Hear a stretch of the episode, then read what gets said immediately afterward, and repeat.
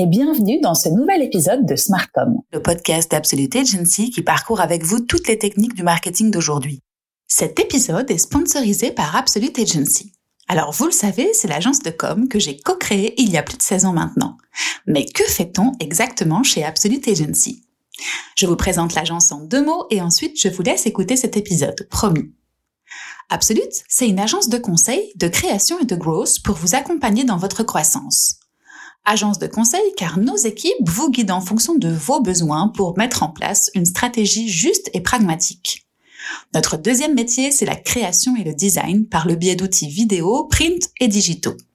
Et enfin, notre dernier métier est notre métier historique. C'est la création de contenu, que ce soit du contenu texte, vidéo, podcast, animation de communauté, référencement naturel ou paid. Grâce à ces trois grands métiers, nous nous occupons de votre marketing, comme interne ou encore de votre employeur branding. Alors, n'hésitez pas à me contacter directement à l'adresse hélène at absolute-agency.be si vous avez envie de travailler avec nous.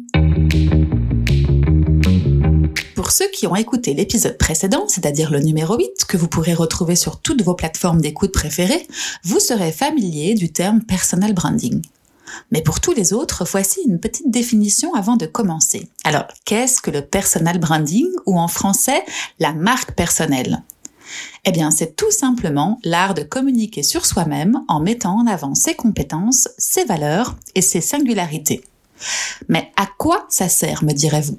Pour se mettre en avant et se glorifier? Pas du tout. En tout cas, je pense pas pour la majorité. Le personal branding sert avant tout, selon moi, à mettre par ricochet en valeur un projet, une entreprise ou une marque qui sera dès lors plus incarnée et plus humaine. Aujourd'hui, nul besoin de vous rappeler que pour exister, il faut se différencier de la concurrence et incarner votre marque est un élément différenciateur fort et pas encore beaucoup utilisé. Alors je vous l'accorde, avant de se mettre pour soi-même au personal branding, il faut bien réfléchir et en quelque sorte dépasser sa timidité ou cette peur de se mettre en avant et comprendre qu'en fait, vous mettez en avant que ce que vous décidez. Vous allez donc pouvoir projeter l'image de votre choix en faisant attention à ne pas faire l'erreur numéro un, c'est-à-dire de vous créer un personnage imaginaire et trop loin de vous. Mais on y reviendra. Ces petits préliminaires passés, voici nos cinq conseils pour bien démarrer. Le premier, à mon sens, est de définir son MVP, c'est-à-dire mission, vision, purpose égale raison d'être. Avant de commencer quoi que ce soit dans le dur, nous vous conseillons de prendre un peu de temps et de recul afin de passer en mode introspection.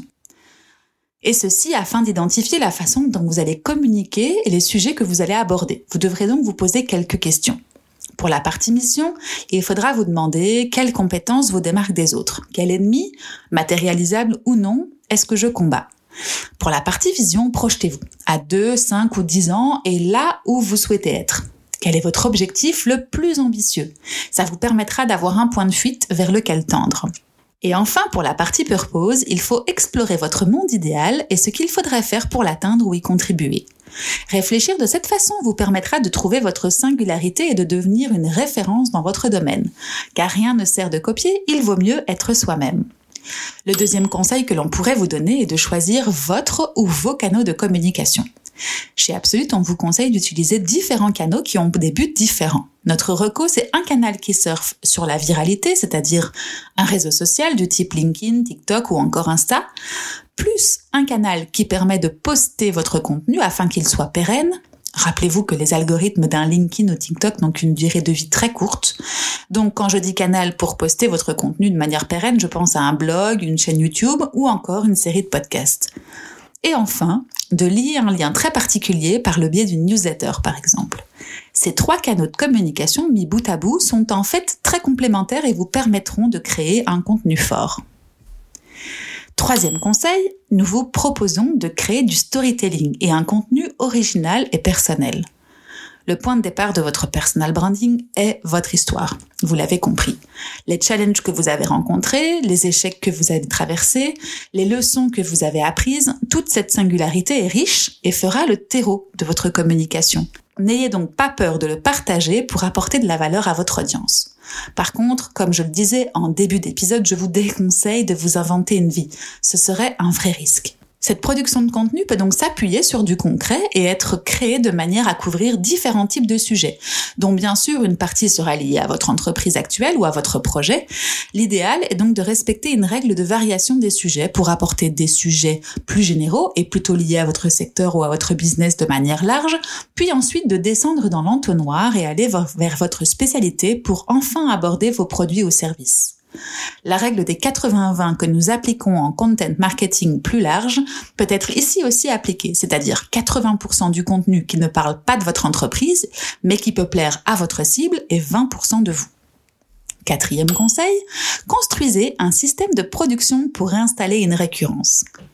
On va pas se le cacher, le secret d'un personal branding qui vaut le coup d'être débuté, c'est la récurrence et la régularité.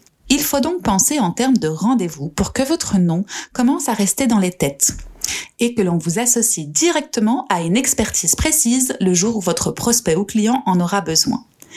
C'est donc un travail qu'il vous faudra accomplir vous-même et qui vous prendra du temps, on va pas se mentir. Il faut donc systématiser sa production pour devenir plus efficace et perdre le moins de temps possible.